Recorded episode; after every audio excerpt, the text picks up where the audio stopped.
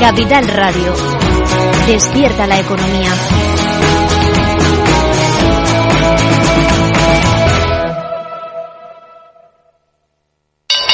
¿Te interesa la bolsa? Compra y vende acciones o ETF sin comisiones hasta 100.000 euros al mes. ¿Has oído bien? Sin comisiones.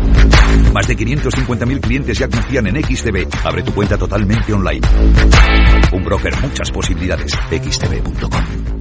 A partir de 100.000 euros al mes, comisión del 0,2%, mínimo 10 euros. Invertir implica riesgos. ¿Hartos de ser solo un número?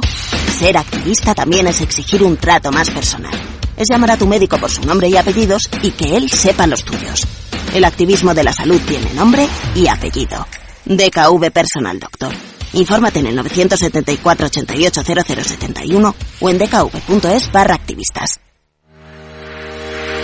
Si quieres conocer mejor las empresas con las que trabajas, empieza por Informa. Compruébalo con tres informes gratis, el nuestro para que nos conozcas más y los dos que tú elijas para tu negocio.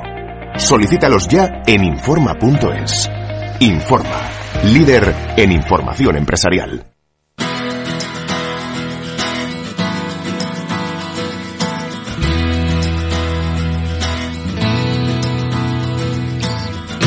En Capital Radio, After con Eduardo Castillo.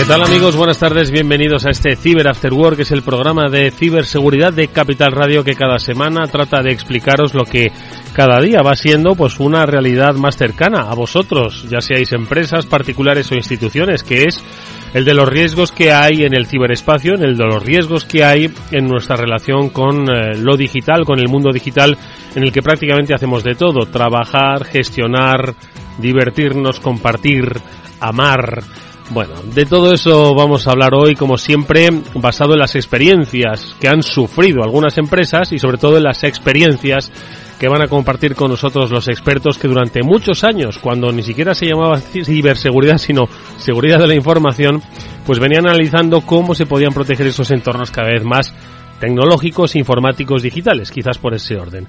Por eso hoy, y luego le saludaremos, estará con nosotros, pues eso, un veterano, Alfonso Minaya, el director de la unidad de ciberseguridad eh, en Evolutio, estará con nosotros para comentar, pues eso, cómo ha visto en estos años esa evolución y cuál es un poco esa previsión eh, o ese escenario que podemos dibujar para el corto plazo. Como siempre lo vamos a hacer con la ayuda de dos de los mejores divulgadores que hay ahora mismo en el mundo de la ciberseguridad, son Pablo Sanemeterio y Mónica Valla, los que siempre encantado de saludar. Pablo, ¿cómo estás? Buenas tardes. Buenas tardes, Eduardo. Pues muy bien, una semana más, un lunes más de ciberseguridad para hablar, pues, un poquito, yo creo, de la evolución y de cómo hemos ido pasando a lo largo de los años, como tú bien decías, por la ciberseguridad en aquellas épocas en las que todavía no se llamaba ciberseguridad, sino igual se llamaba seguridad de la información, seguridad informática, hasta los momentos en los que estamos ahora, que yo creo que es un, un momento en el cual, pues oye, está llena de retos y llena de posibilidades el mundo de la ciudad. Sin duda alguna, eh, lo comentaremos como siempre con también la ayuda de Mónica Vaya, la que ya también saludamos. Mónica, ¿qué tal? Buenas tardes. ¿Cómo estás? Hoy. Hola Mónica. No nos oyes. Hola Mónica. No. Hola Mónica, ¿cómo estás? El mute. bueno, ahora en cuanto Mónica venga con nosotros nuevamente, con ella vamos a comentar porque precisamente en, eh, en eh, BitLife Media, el medio que dirige Mónica, pues eh, se ha publicado yo creo que con cierto detalle pues uno de los temas de la semana. Todas las semanas ocurren cosas, ¿eh? Y las hemos contado aquí pormenorizadamente. Pero bueno, la semana pasada, pues justo ocurrió el martes. Nosotros tenemos el programa el lunes, aunque igual hoy nos estás escuchando y es jueves, porque Pablo Sanemeterio tiene a bien, ¿no? Poner a vuestra disposición ese podcast del programa. Pero ocurrió el martes, eh, pues este eh, ciberincidente que alarmó a mucha gente. Pero bueno, como muchos otros, ojo, si, si formas parte de ayuntamientos que han sido atacados, tienes que alarmarte igualmente, ¿vale? Que eres ciudadano. ¿no? De, de, una de una institución. Bueno, pues hablaremos de Air Europa en esa sección de noticias, contaremos qué es lo que ha pasado, por qué alarmó tanto, ¿no? Y un poco sobre todo qué, qué es lo que podemos sacar en claro de lo que se ha producido y cómo se pueden evitar este tipo de incidentes. Lo vamos a ver en las noticias, pero bueno, vamos a intentar a ver si Mónica nos acompaña en esta sección. Mónica, ¿qué tal? ¿Estás por ahí? Hola, muy buenas tardes. Claro que ya sí, ¿verdad? Exactamente. Bueno, pues como le decía Mónica, vamos a, si os parece, a charlar ya en nuestra sección de noticias de las cosas que han pasado, especialmente de lo de Air Europa. Venga, vamos con noticias.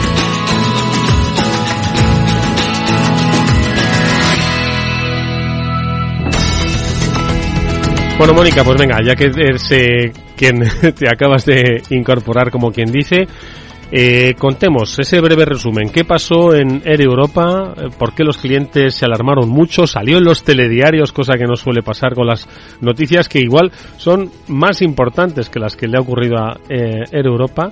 Y sin embargo salió, fue portada de periódicos, fue abrió telediarios, programas de radio no especializados. A ver, ¿qué es lo que pasó? Sí, pero claro, esto suele ocurrir, Edu, cuando son compañías tan conocidas como es el caso de Air Europa y también pues por ese titular que se estuvo dando a lo largo de, toda la semana pasada relacionada con este ciberataque. ¿Y cuál fue ese titular? Pues que era Europa, que la aerolínea había pedido a sus clientes, a los afectados, que cancelasen sus tarjetas de crédito, sus tarjetas bancarias, precisamente por haber sufrido ese incidente de seguridad en el que se habían comprometido datos de los clientes, pero no cualquier dato, sino esos datos de las tarjetas bancarias. ¿Qué ha pasado? Que la compañía ha enviado correos electrónicos eh, y se ha puesto en contacto solamente con los usuarios, con los clientes afectados, quienes son los que habían utilizado una tarjeta de crédito para hacer una compra, para reservar algún vuelo eh, recientemente. ¿Qué pasa? Que, claro, eh, ellos han detectado un posible acceso no autorizado a esos datos de las tarjetas bancarias, pero bueno, a, a, día de hoy no se sabe si realmente han sido utilizados esos datos para cualquier otro tipo de ciberataque, que ahora comentaremos qué es lo que pueden ser esos datos, que son el número de la tarjeta bancaria, la fecha de caducidad y el CVV de la tarjeta. Por eso, pues son datos sensibles y que de estar en manos sí, que es básicamente un atacante es peligroso. Lo que te piden para realizar una, una compra si no tienes ese doble factor de autenticación que quizás tengas en tu, bando, en tu banco para autorizar esa, esa compra. Pablo. Hmm. Normalmente siempre en, cuando haces compras en Internet yo siempre recomiendo dos cosas. Usar una tarjeta en la que tengas pocos fondos, que es la forma de tener eh, limitado el riesgo, o utilizar tarjetas desechables también. Hay opciones de tener tarjetas de crédito virtuales o tarjetas que puedas ir creando y destruyendo a la hora de, comprar.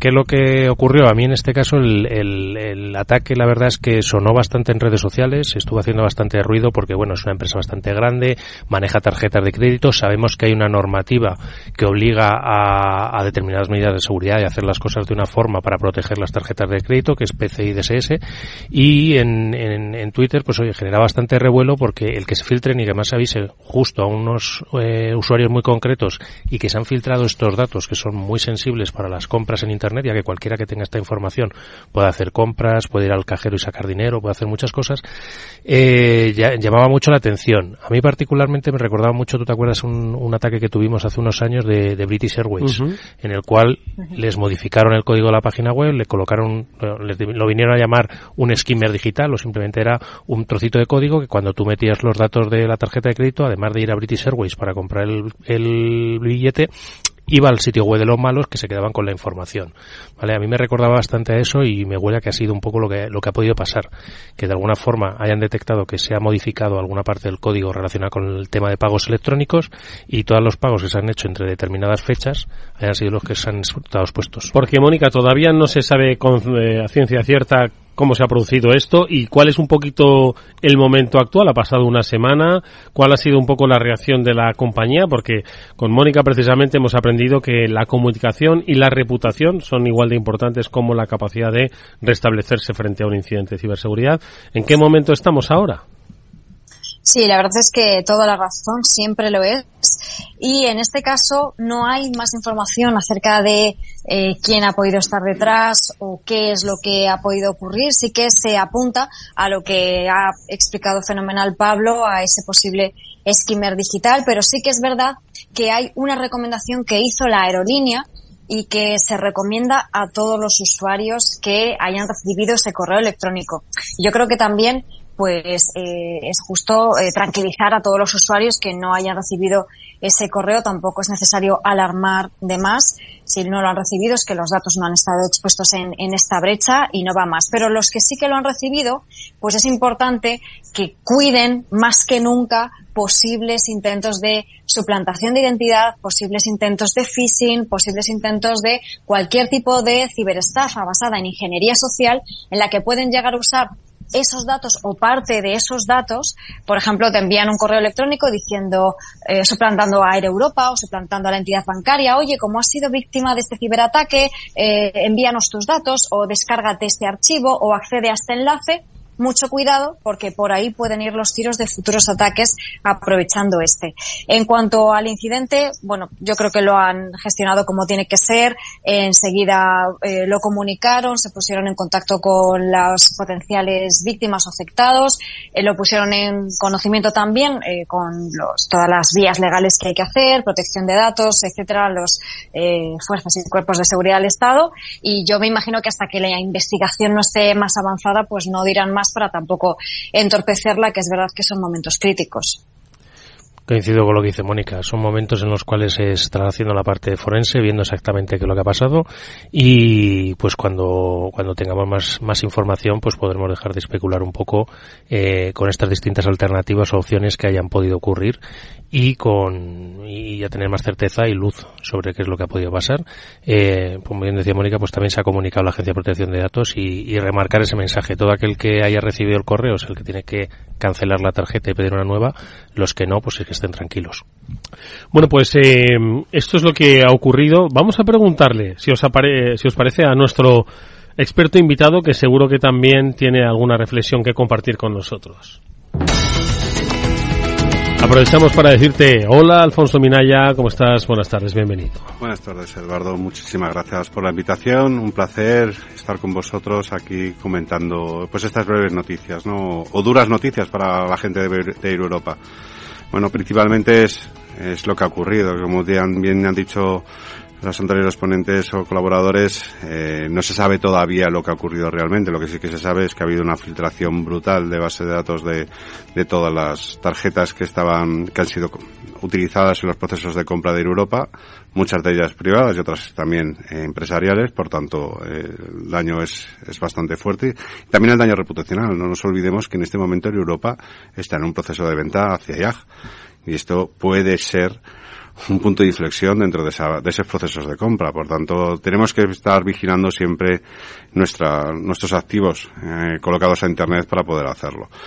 Eh, ¿Qué ha pasado? Pues hasta que no lo veamos, hasta que no nos digan, hasta que las, las informaciones sean claras, solo podemos especular, ¿no? Como bien dicen, ha podido ser eso, también te pueden decir por otro lado que ha podido ser una, un tema de que ha sido directamente filtrada de una base de datos, que eso sí que sería muchísimo más duro, porque los CCVs no se pueden guardar.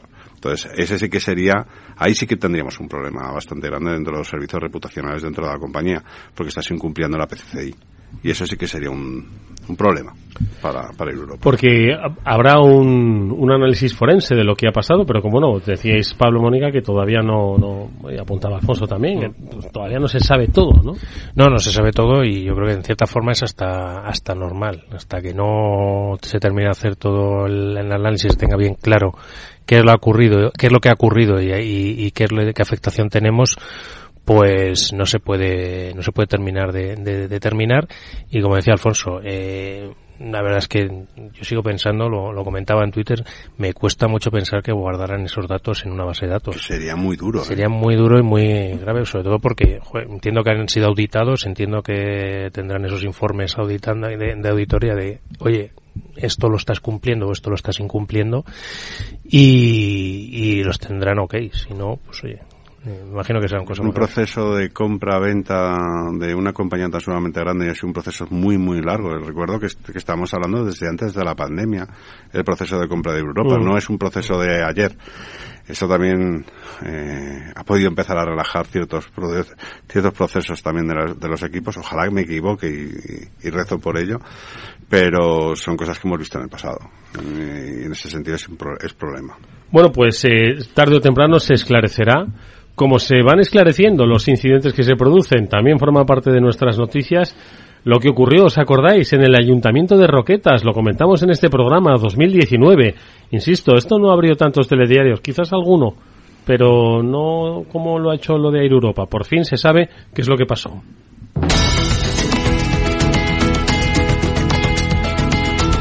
Bueno, pues eh, al parecer, eh, Mónica, tú te acordarás que lo contábamos aquí, eh, pero largo y tendido, ¿no? Que yo creo que entonces le ocurrió también de manera paralela al ayuntamiento de Baltimore, creo que era, ¿no? O al de, o al de Nueva Orleans. Yo no me acuerdo ya cuál fue el, entonces el ayuntamiento, Mónica. Sí, sí, sí, sí. Esa, ese año, ¿verdad? Que decíamos que era el año de, de los ciberataques a los ayuntamientos, porque era uno tras otro. Bueno, no cualquier tipo de ciberataque, ¿no? Sino ataques de, de ransomware en los que afectaba tanto a la continuidad de la operativa de esos municipios que tenían que volver al lápiz y al papel, ¿no? Como ha pasado también recientemente en otros. Entonces, como bien decías, pues eh, ya ha habido una investigación, por supuesto, eh, por parte de las autoridades, de las fuerzas eh, policiales, en este caso de la Guardia Civil, de la Comandancia de Almería, y bueno, ya han visto que el autor de esos hechos era un experto en informática, en redes sociales, en Internet, y que pudo tener acceso meses antes al servidor del ayuntamiento. ¿Y qué es lo que hizo? Pues estuvo monitorizando durante tiempo localizando los archivos de pago de las nóminas de los trabajadores para ver esos datos identificativos y las cuentas bancarias. Es decir, estamos hablando de un caso, no de un ciberataque, eh, de un, eh, como estamos viendo, un ataque de phishing en el que alguien accede a un enlace, se descarga una, eh, una información o bien ofrece una información. Aquí estamos hablando de una persona experta, un ciberdelincuente, que estuvo durante tiempo moviéndose lateralmente en esos sistemas, estuvo observando, estuvo monitorizando, recogiendo información e incluso mediante un malware llegó a alterar los archivos de pago que envían a las entidades bancarias para el abono de las nóminas, modificó los números de cuenta de los trabajadores por una cuenta de un banco, en este caso alemán, y así, aleatoriamente, modificando las cuentas, conseguía que algunos trabajadores recibiesen esa nómina y otros no. ¿Y a dónde iban los que no? Pues a su cuenta bancaria. Así, oye, así se hace el, el, robo un poco silencioso y te vas llevando el dinero y las nóminas de mucha gente pues te van a engrosar, la tuya. Eh, lo bueno, pues oye, que en, la primeras, en los primeros eh, instancias del incidente se avisó a los cuerpos y fuerzas de seguridad del Estado, se consiguió bloquear fondos para que no, no se fuera el, eh, todo el dinero al bolsillo de esta persona y pues eh, tras, tras varios años de investigación han conseguido encontrarle en Cracovia, en Polonia, y en una operación de la Guardia Civil le han, le han detenido y está pues a disposición de los, del juzgado, en este caso de Roquetas de Marco, según dice la, la voz de Almería.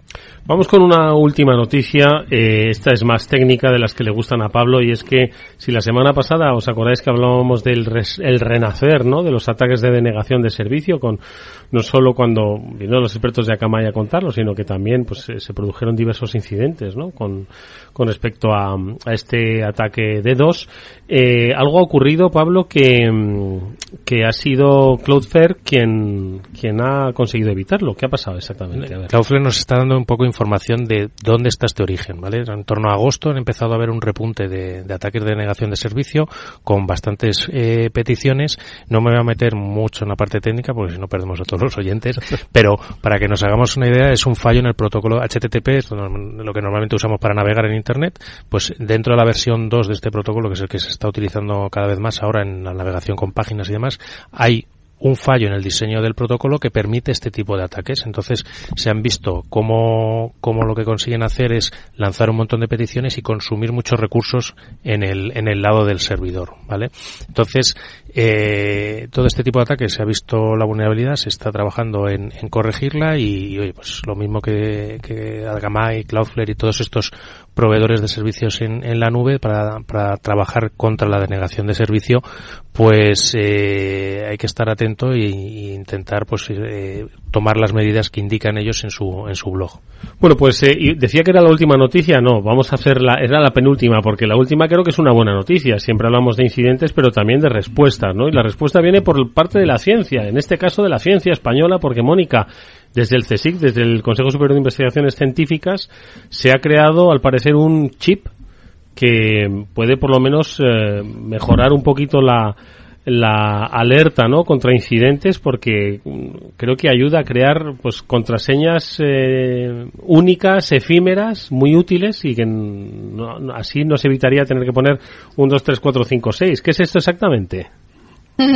Sí, pues llevamos eh, a, rastras o a cuestas con la contraseña, ¿verdad? Con ese binomio de usuario-contraseña tantísimos años y tanto se ha hablado también del fin de la contraseña, pero, pero nunca, nunca llega, ¿no? Es verdad que está implementado en tantísimos servicios, en tantas cuentas que todavía tardará un tiempo. Entonces siempre se están buscando alternativas, siempre pues eh, fabricantes, empresas, investigadores como en este caso están buscando esas alternativas con biometría o con otro tipo de técnicas, pues para lograr siempre esa identificación más segura, porque ya sabemos que esa identificación, esos accesos, son uno de los puntos de entrada más importantes de incidentes de seguridad, de ciberataques, etcétera. Entonces, en este caso, como bien estabas explicando, pues están investigando o han encontrado esa, ese chip microelectrónico que permite generar claves únicas y números aleatorios, pues que aumentan la seguridad de los dispositivos y, en definitiva, ¿qué es lo que buscan? Proteger frente a ciberataques, que es eh, el objetivo de todo. Un escudo protector basado en, en vez de una clave que nos tenemos que aprender o que apuntar o que no apuntar en ese cuaderno o ese POSIT, pues claves efímeras que no tengamos que aprendérnoslas. Una, una clave en plan pop-up. Mira, no me, no me parece mal. ¿eh? Te van a copiar el eslogan.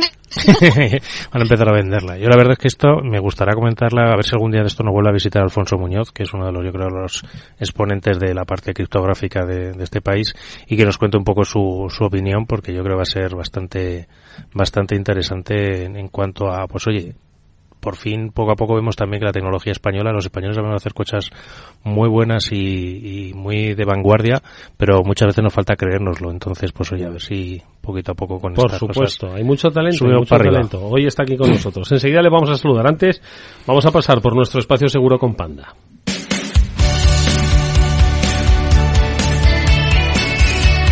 Espacio Seguro. Todo lo que debes saber para que tu día a día en Internet sea más seguro de la mano de Panda Security. Y hoy en el espacio volvemos a insistir en eh, la importancia de, sobre todo para padres y para educadores, ¿no? lo que deben saber con respecto a, bueno, pues las eh, oportunidades, pero también las amenazas que hay eh, en el uso que hacen los menores de las nuevas tecnologías. Como parte de ese observatorio de ciberseguridad en Internet, que desarrolla Panda Security desde hace ya unos meses. Uno de los temas a abordar, de los últimos temas que aborda, es el de la seguridad infantil. Y a través de diversas encuestas a escala europea se llega a la conclusión, y siempre nos lo comenta aquí nuestro amigo Hervé Lambert, que España tiene una particular idiosincrasia en su relación con el mundo digital y el mundo de la ciberseguridad y en el terreno de los menores e Internet pues tampoco es eh, tampoco difiere digo de su particular idiosincrasia. Conclusiones que me gustaría brevemente comentar con, con vosotros, Pablo, Mónica, y es que casi el 84% de los padres eh, a los que se ha encuestado les preocupa mucho o bastante que sus hijos puedan estar haciendo cuando se conectan a Internet. Entienden que es una herramienta eh, esencial para sus relaciones sociales, para el entretenimiento, para la educación pero casi un 85% teme lo que hagan dentro de Internet. No, desde luego, la verdad es que son unas cifras que yo creo, como siempre, el, el, estar preocupado es importante, pero también hay que estar un poco ocupado en esa, en esa seguridad y hay que poner medidas de protección.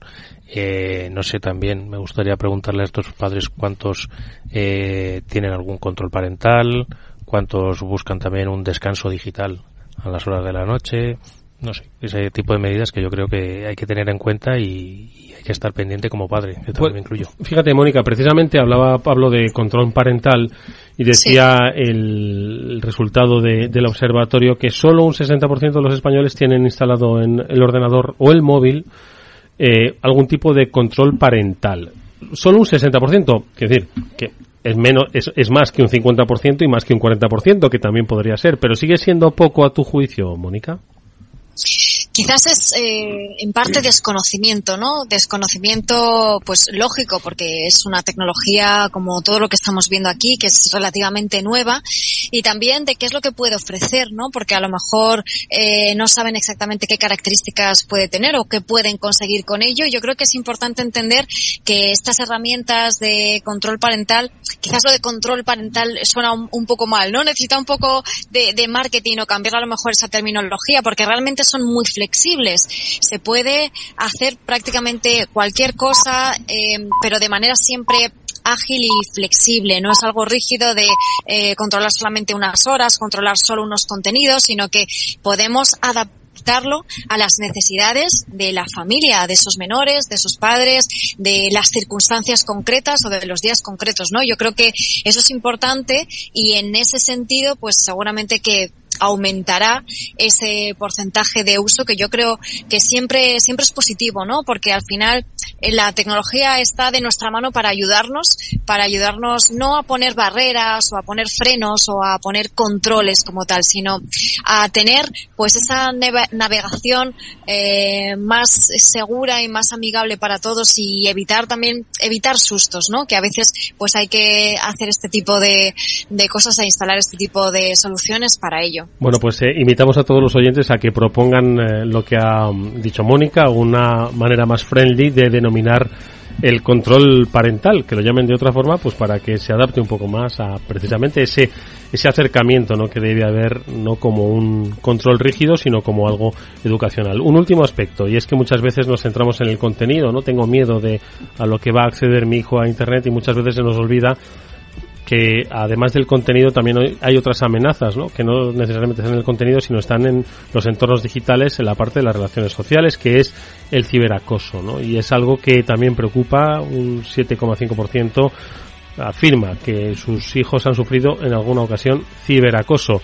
Yo creo que la educación en este sentido, Pablo, el acompañamiento tiene que ir en las dos direcciones, ¿no? Sobre el uso adecuado del acceso a los contenidos y sobre todo tener educación cívica, cultural de nuestras relaciones digitales, ¿no? Totalmente, hay que tener, eh, hay que estar pendientes un poco también de los niños, de ver qué les, qué les ocurre. Hay que estar también los colegios aquí, yo creo que tienen también una labor bastante importante que, suelen cumplir. El, el, el, problema muchas veces del, del acoso en Internet, eh, frente a, al, acoso que solía ocurrir en los, en los colegios, pues es que al salir del colegio se terminaba, en internet no termina nunca, y entonces ahí hay que estar un poco pues con, con ojo avizor y, y buscando ayuda de, de expertos y de, de, psicólogos y entran muchas más cosas que es la tecnología. Bueno, pues este es el espacio seguro de Panda. Hoy nos hemos detenido un tema importantísimo, menores e internet, forma parte del el análisis que hacen a través del Observatorio de la Ciberseguridad. Seguiremos hablando de muchos temas, como digo, en este espacio, aquí en este Cyber After Work. Nosotros vamos ya a charlar con nuestro invitado.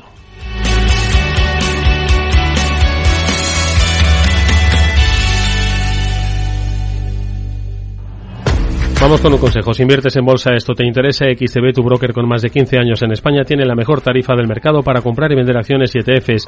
No pagues comisiones hasta 100.000 euros al mes. Si inviertes en bolsa, quieres empezar, más sencillo e imposible. Entras en xtb.es, abres una cuenta online y en menos de 5 minutos compra y vende acciones sin comisiones, además con atención al cliente las 24 horas al día. ¿A qué estás esperando? Miles de clientes ya confían en xtb.es, un broker, muchas posibilidades. A partir de 100.000 euros al mes, la comisión es del 0,2%, mínimo 10 euros. Invertir implica riesgo. amigos.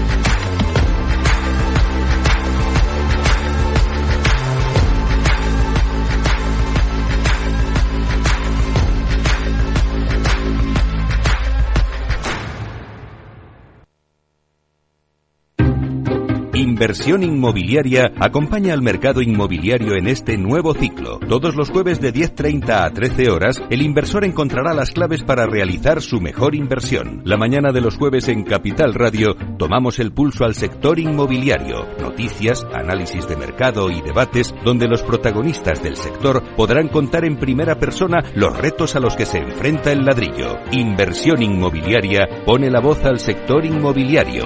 Aquí, en Capital Radio.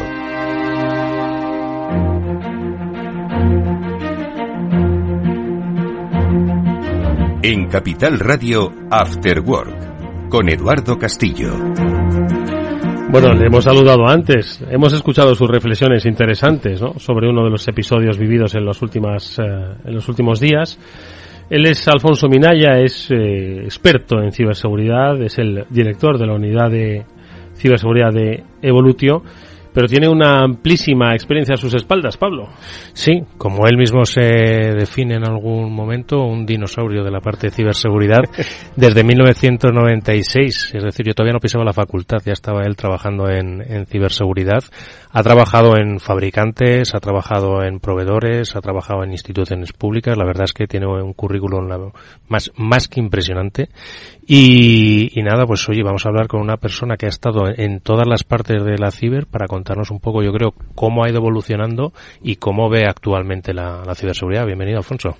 Bien hallado, bien hallado. Pues lo primero, muchísimas gracias por la invitación, como lo he dicho antiguamente. Y sí, un pequeño dinosaurio, porque muchas veces decir que empecé en el 96, allá cuando tenía que hacer, mira, como aprovechando el patrocinador, yo empecé a trabajar en, realmente en ciberseguridad, que no se llamaba, con Panda Software.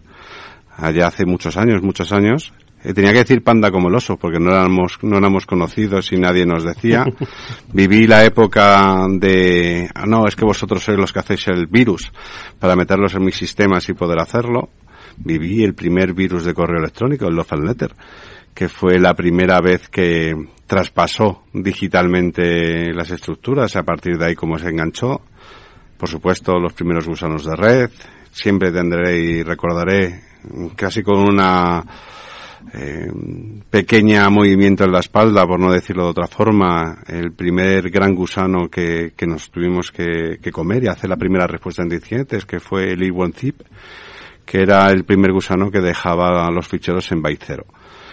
Lo recuerdo muy bien porque en ese momento hubo varias telcos que estaban en el proyecto de UMTS, de 3G, y nos tocó ir a un par de ellas a, a ver si estaba, en alguno de ellos sí que enganchó, y, y, tuvimos que hacer durante unas semanas eh, un proyecto personalizado de antivirus. Significa que durante una semana, no voy a decir el cliente porque no puedo, estuve raptado eh, de tal forma que enganchado en un cliente sin poder utilizar los teléfonos, sin poder utilizar nada. La única conexiones que había de entrada y salida eran tres ordenadores que llevábamos nosotros para poder hacerlo. Piensa que estaban jugando la licencia Sumetes, entonces el, para ellos era totalmente crítico. Hemos vivido lo que era la, el arranque de los firewalls, cuando te decían los responsables de comunicaciones, si yo con el router me valgo, si no pasa absolutamente nada, a partir de ahí las primeras cajas, eh, como empezamos con los IPS y IDS, y cómo después hemos ido evolucionando a las UTMs y ahora a los Next Generation Firewall. Siempre hago la misma broma. Cuando arrancó Palo Alto, que el nombre era horrible, ahora ya es lo más normal del mundo decir Palo Alto Network, pero decir una red yo te voy a poner un Palo Alto era complicado a mí me contrataron para llevarlo y moverlo por España. Esa fue una de las épocas más divertidas porque lógicamente enganchas con la parte nueva tecnología y vuelves otra vez a, a disfrutar de, de, que la gente mueva la cabeza explicando las nuevas tecnologías y costó muchísimo, muchísimo entrar eh, en esa estructura. Como bien dice mi amigo Pablo, hemos estado trabajando para Administración Pública, tuve el honor de trabajar en el Congreso de Diputados haciendo eh, siendo al apoyo técnico para un partido eh, para todo lo que aparte que era infraestructuras críticas eh, y estratégicas del gobierno, en el cual teníamos que involucrar la parte de ciberseguridad como un, ente para poder hacerlo.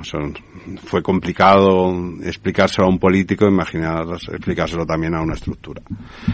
A partir de ahí, bueno, pues eh, mis caminos han ido por otro lado y ahora tengo la suerte de, de, trabajar en Evolutio, de dirigir un departamento con cuatro unidades de SOC, que son unidades de Security Operation Center en España, en, Barcelona, Madrid y en Linares.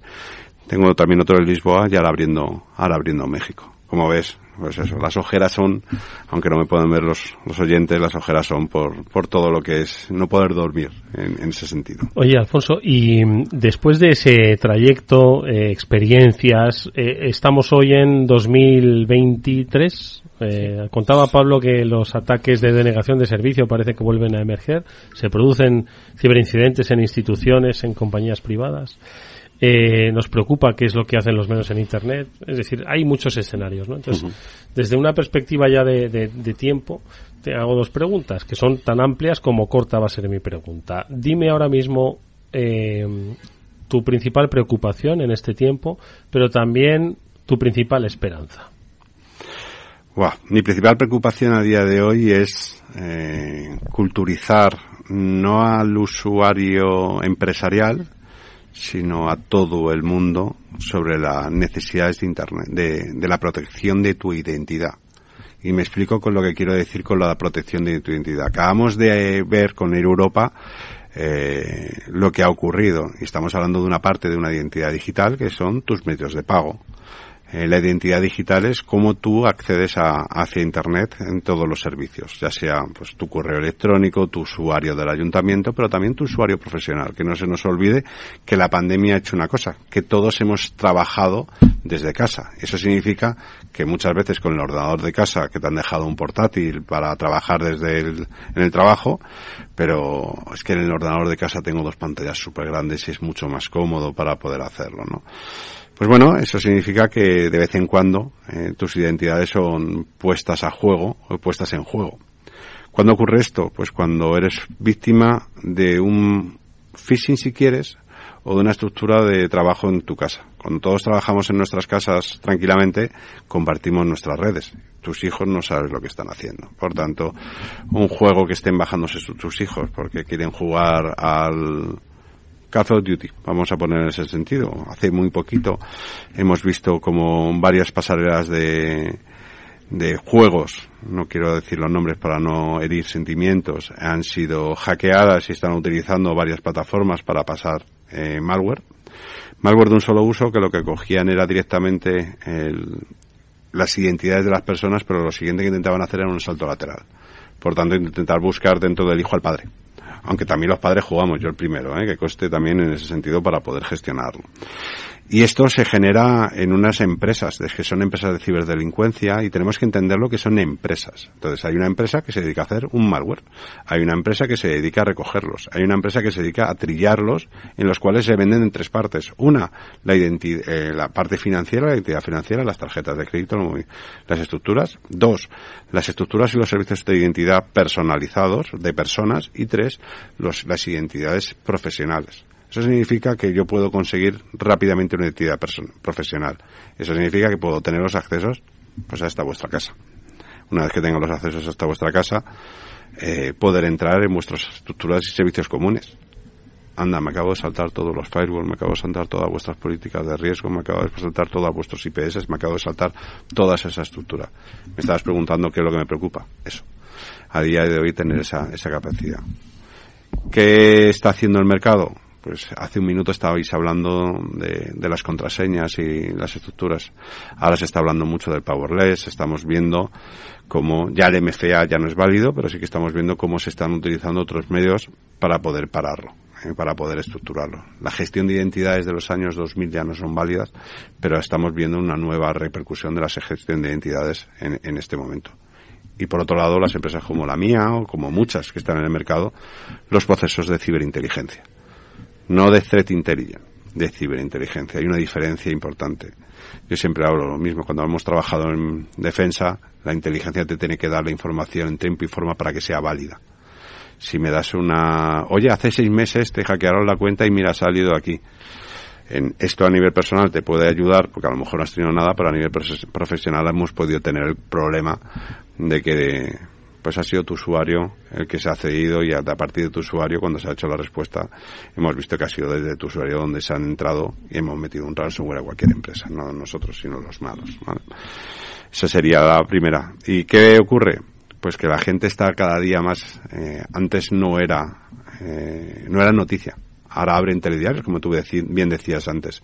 Esto no está provocando una cultura y esa cultura va, va enganchando. Yo tengo una hija que ya no es adolescente, ahora es universitaria, y, ya me pide eh, poco a poco que le vaya protegiendo sus, sus usuarios, su clave, sus entradas, porque les da miedo eh, qué puede pasar con sus, con sus datos. Entonces ese es el gran problema y la gran esperanza, ¿no? Que somos los propios usuarios los que vamos a ir reclamando cada vez más ciberseguridad.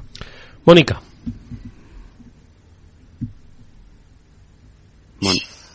Bueno. Aquí con el mute siempre.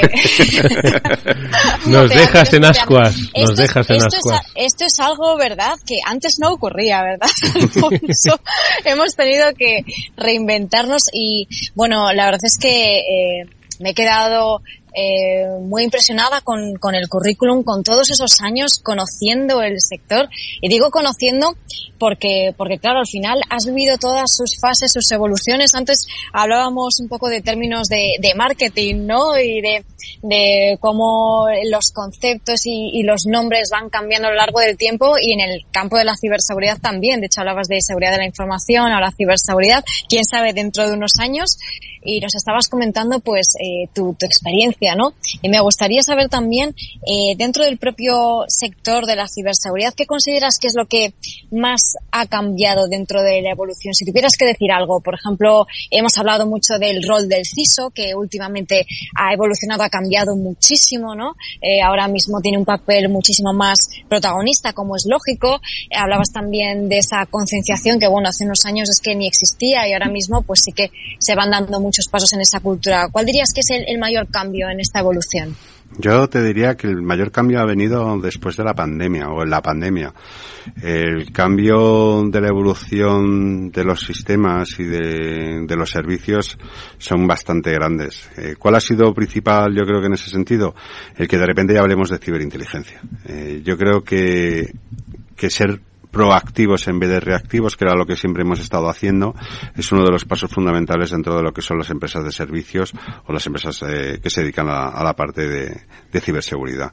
Nos está costando mucho, porque todos venimos, y sobre todo los fabricantes, hacen el, el Paco Umbral. Yo vengo a hablar de mi libro y déjame en paz, eh, quiero hablar de mi libro. Encuentras empresas que hablan de cero SOC o empresas que hablan que yo te digo que con esta herramienta nunca vas a tener problemas. Me encantan esas soluciones, siempre que les digo lo mismo, Cuando tengas una, un incidente, te vienes tú corriendo.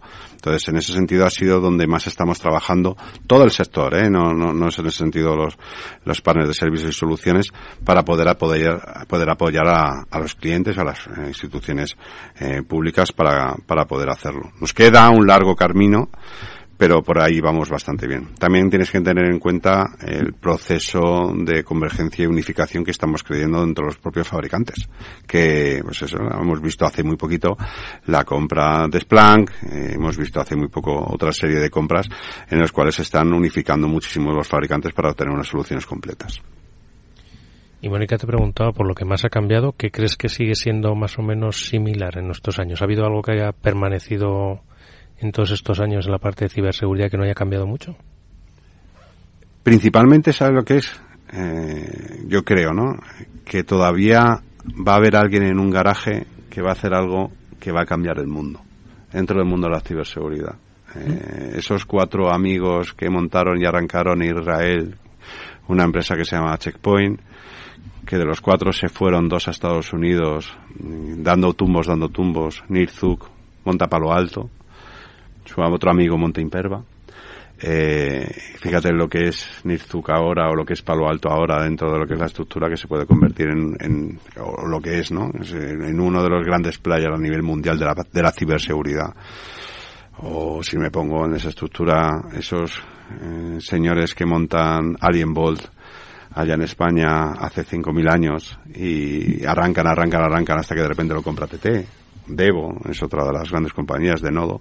Tenemos muchísimo, muchísimas cosas en España para poder eh, ser punteros y lo somos, porque una de las cosas que somos somos muy ratones, somos unos, somos muy listos y siempre intentamos ser eh, somos el Buscón de Quevedo, el Lazarillo de Tormes y la, la ciberseguridad eso se, se, mide se gestiona bastante bien porque somos muy, muy, muy buenos en toda la parte. No te hablo solamente en España o en América, que es una de las grandes cosas que yo he estado consiguiendo hacer eh, trabajos, tanto aquí como en el otro lado del charco, sino hay personas, pues como ha sido Fermín, que ha estado, como hace muy poquito, como CISO de una gran compañía como fue Citrix, ¿no? Hemos visto gestores de BBVA que han sido válidos.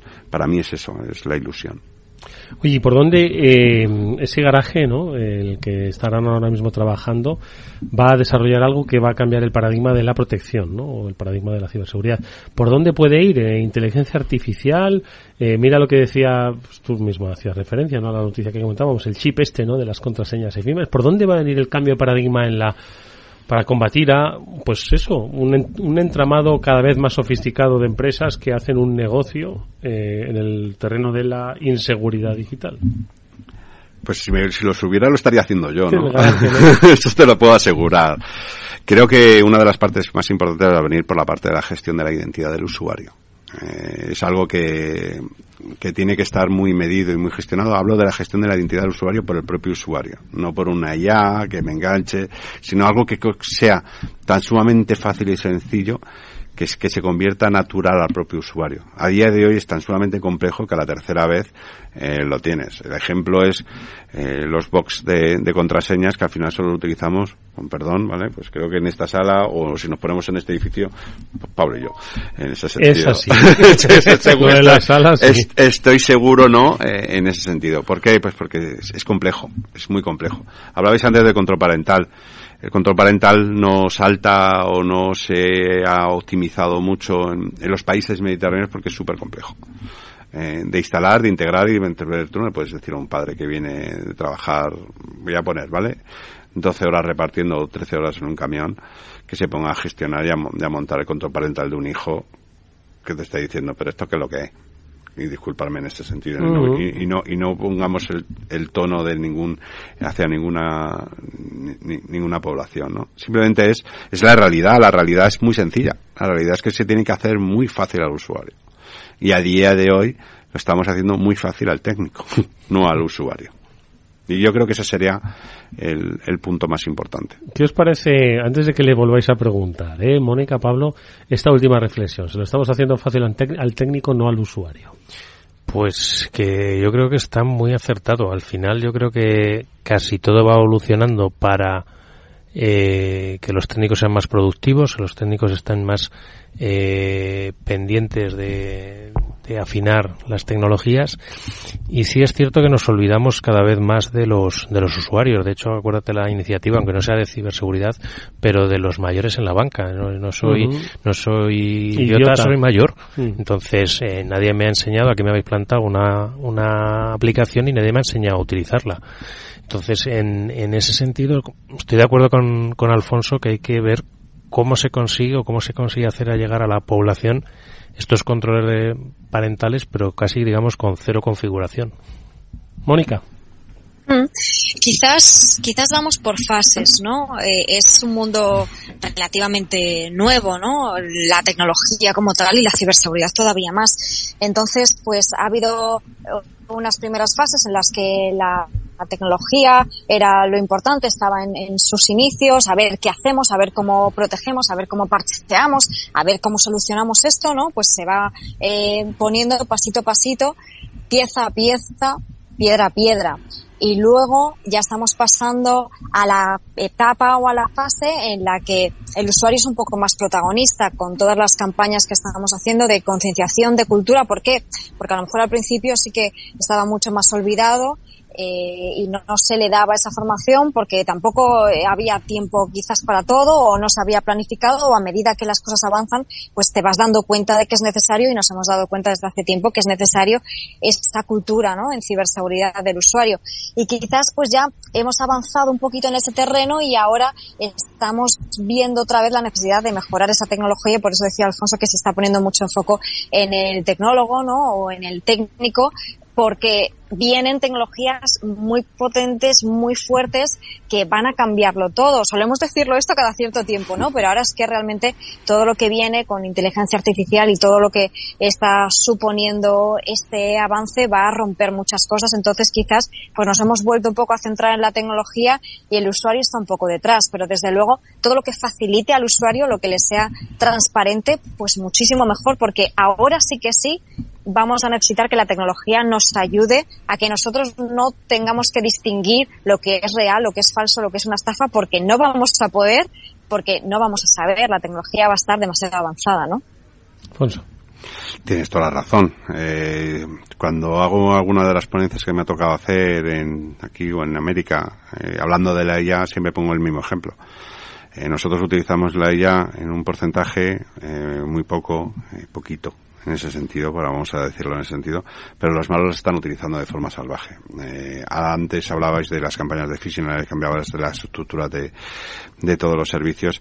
Eh, ahora va a ser una guerra de IAS, en ese sentido, la, la, de los buenos y la de los malos, si quieres, en ese sentido. Eso es que lo que ha explicado es justamente lo que me estaba diciendo, que es que nos hemos vuelto a enfocar en, en los servicios del de técnico, en el tecnólogo, ¿no? O sea, ahora mismito pongo el ejemplo. Eh, como responsable de, de Operations Center, estamos viendo muchas soluciones para mejorar la productividad y el apoyo de los técnicos para que tengan acceso a la información vital, rápida y colocada de cualquier eh, estructura y servicio de, actividad. O sea, que el técnico que está mirando un incidente inmediatamente tenga la capacidad para verlo en virus total, en los equipos de threat intelligence, ese IOC o esa estructura de servicio, que sea capaz de trillar toda esa información y estamos enfocados muy, muy, muy, muy grande hacia, hacia, hacia el técnico.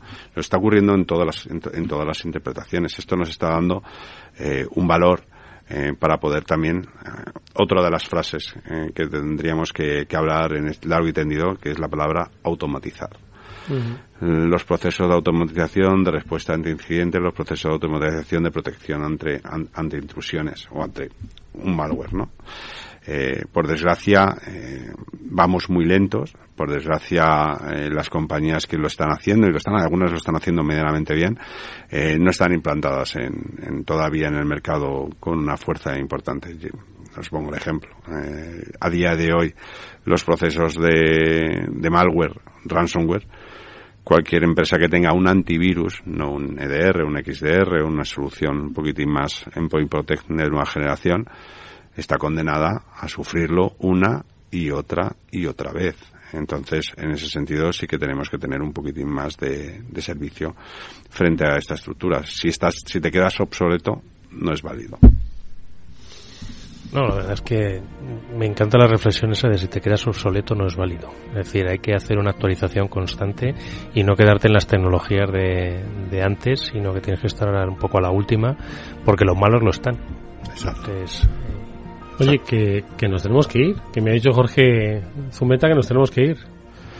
Así que me encanta Edu, siempre me cortas en el ya lo siento. Lo justo como para Nada. decirle a, a Alfonso Minaya que, que, se nos ha quedado corto, ¿eh? Por supuesto. Pues aquí estoy para cuando vosotros queráis. Yo ha sido un placer eh, venir. Eh, aquí me tenéis para lo que queráis y cuando vosotros queráis. Pues muchísimas gracias de verdad por eh, tus reflexiones. Creo que dejas buenas pistas sobre por dónde debemos fijar el foco, las empresas, los particulares, las instituciones, los formadores, los programas de radio sobre cómo debemos abordar pues el futuro cercano en materia de ciberseguridad. Gracias de nuevo por haber estado con nosotros. Un verdadero placer. Y por supuesto a Pablo Sanemeterio y a Mónica Valle, que mm, gracias como siempre, amigos. Que os veré en Enise o no. Nos vemos en Enise. Por, no, fin, por, nos fin vemos me, en Enise. por fin me han invitado a un evento. Has tenido suerte. Los amigos de la revista sí que han tenido a bien hacerlo. Nos veremos por allí entonces. Nos veremos allí. Un gracias. Placer. Nos despedimos. Adiós, Mónica. Adiós, Mónica. Nada, Mónica se nos ha ido Un abrazo. haciéndonos sufrir. Un placer. Nos vemos, adiós. Gracias a todos. Nos volvemos mañana a las 19 horas en la sintonía de Capital Radio. Adiós.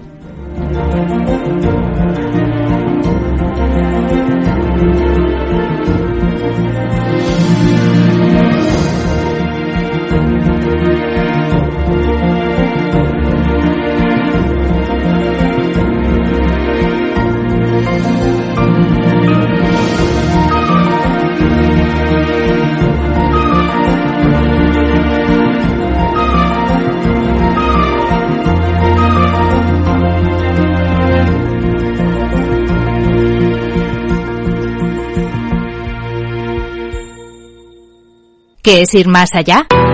Con Arval podrás llegar donde te propongas de la forma más sostenible y asegurar un mundo mejor contribuyendo a la seguridad en carretera, al futuro de las ciudades y a la calidad de vida. Ser responsable sin tener miedo al liderar el cambio. Arval, la transición energética arranca aquí. Más información en arval.es. Para personas inquietas, Capital Radio.